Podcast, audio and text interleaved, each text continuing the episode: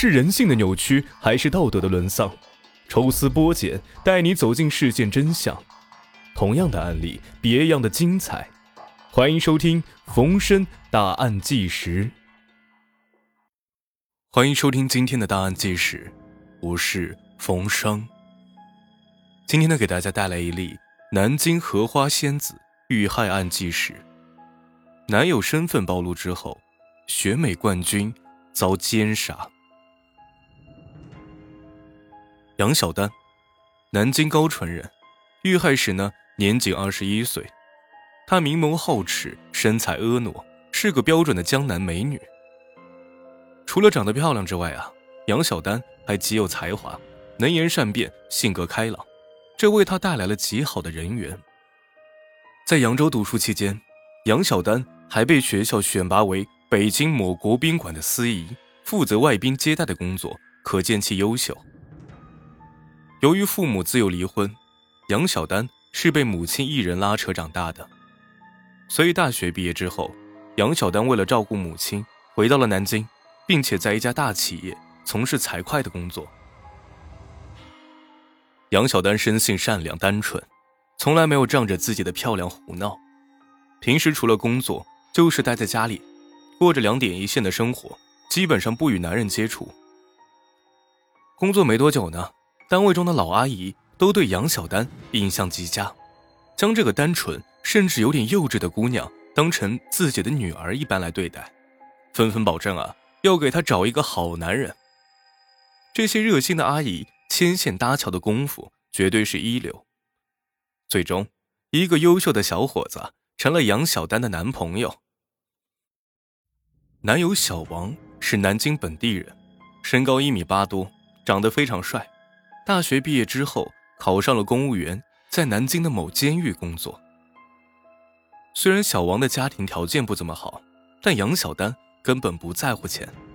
两个优秀的年轻人谈恋爱，看上去十分的般配美好。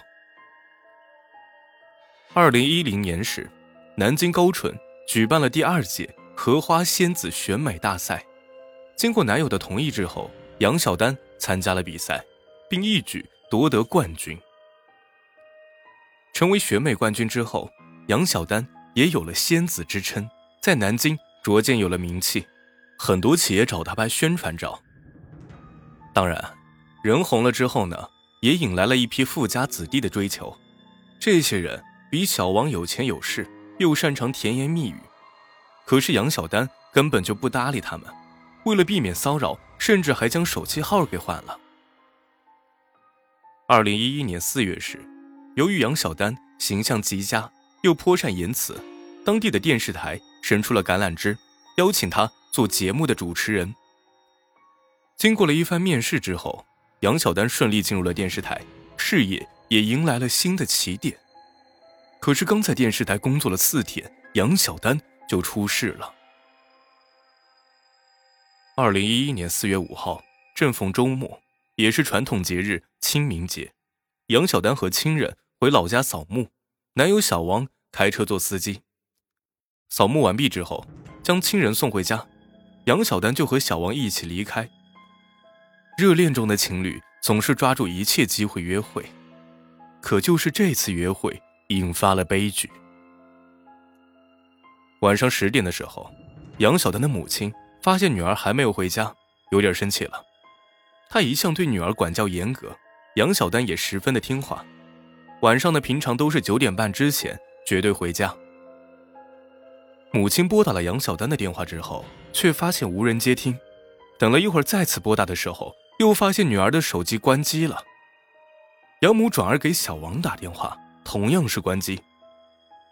就这样，杨母一直拨打的电话，直到凌晨两点钟，还是联系不到杨小丹。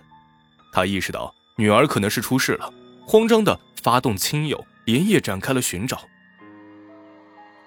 可是直到天亮了，依然是一无所获。到了下午三点，双方的亲人报了警。杨小丹是颇有名气的荷花仙子，小王又是狱警，这对年轻人失踪立刻引起了办案人员的重视。办案人员通过监控发现啊，四月五号晚上八点左右。小王的车驶入了一个公园，那个地方比较偏僻，不少情侣都来此约会。可是到了九点左右，小王的车离开南京，行驶在偏僻的公路上，到了九点半左右，却又突然上了高速，向着安徽方向开去。经过询问，办案人员得知，小王和杨小丹在安徽没有亲友，也没有去安徽旅行的什么计划。为此，办案人员分析，两个人很可能是被劫持了。经过不断的调取监控，办案人员在几个灯光亮的路口，终于抓取到了开车人的照片。虽然照片非常模糊，但可以看出来啊，司机和副驾驶上的人不是小王和杨小丹，而是两个男人。如此一来，杨小丹和小王凶多吉少了。为了尽快的找到车辆和失踪人员，南京警方请求安徽警方协助。到了四月七日，噩耗传了过来，警方在一个废弃的采石场发现了小王的尸体。根据法医鉴定，小王身中七刀，每一处都是致命伤。换而言之，小王明明一刀毙命了，凶手还继续捅了六刀，可见凶手有多么凶残。小王遇害了，那么杨小丹又在哪儿？经过不断的搜查，安徽宣称警方终于找到了失踪车辆。当时车辆被丢弃，车上并没有人，可是办案人员还是在后座上发现了一些脑浆。小王是被刀杀的，伤口在躯干部分，头部并没有受伤，脑浆很有可能是杨小丹的。鉴定结果证实了办案人员的推测，脑浆正是杨小丹的，他已经遇害了。另外，办案人员还在后座上发现了男人的精液，如此一来，可以确定的是，杨小丹是被侵犯后杀害的。那么，杨小丹和男友双双被杀，凶手到底是何人？开始的时候，办案人员经过分析，认为有两种可能：一是仇杀。二是情杀，因为凶手对小王极为残忍，将其刀杀之后还补了六刀，加上小王是狱警，经常接触犯人，难道是他得罪了人？可是监狱的领导却说啊，小王是文职工作，主要是给犯人上课，对他们进行感化教育，一个讲课，一个听课，双方一般发生不了冲突。即便如此。办案人员还是提取到了几个比较可疑的犯人的 DNA，可是经过和嫌疑人的 DNA 比对，这些人均排除了嫌疑。难道此案是情杀？杨小丹的追求者众多，他一直洁身自好，对死缠烂打的人置之不论。会不会有人是追求不成，心生怨恨，将其侵犯后杀害？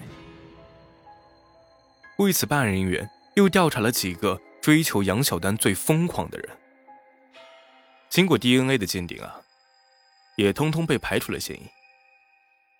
当案件陷入了死胡同的时候，一位老刑警提出了自己的看法。他认为啊，这是一起抢劫杀人案。根据作案手法来看，凶手极为熟练和残忍，很有可能是个惯犯，有过劳改的经历。按照这个方向，专案组利用技术将那两名男子的照片还原，使其变得清晰一些，然后将照片发往各个看守所。结果不到半天啊，就传过来好消息：某看守所的人员经过辨认，确定嫌疑人是南京高淳某村的邢华军和邢三信。两个人都有前科，尤其是邢华军因盗窃曾三次劳改，所以看守所里的人。对他都十分的熟悉。四月九日，办案人员将邢华军和邢三信抓捕归案。经过审讯，两个人对杀害杨小丹和小王的事儿供认不讳，凶手就此落网。根据凶手的招供啊，他俩因为嗜赌如命，欠了很多债，于是决定抢劫夺财，搞一些钱花。案发当晚，他们两个来到了公园。两个人知道很多情侣在这个地方约会，只要把他们控制住，先抢劫现金，再逼着他们转账，就能搞到不少钱。一开始的时候，两个人瞄着一辆白色的轿车过去了，看到有一对情侣在车里面聊天，就决定动手。本来他们还担心惊动了情侣，可是偷摸靠近之后，发现车后门并没有反锁。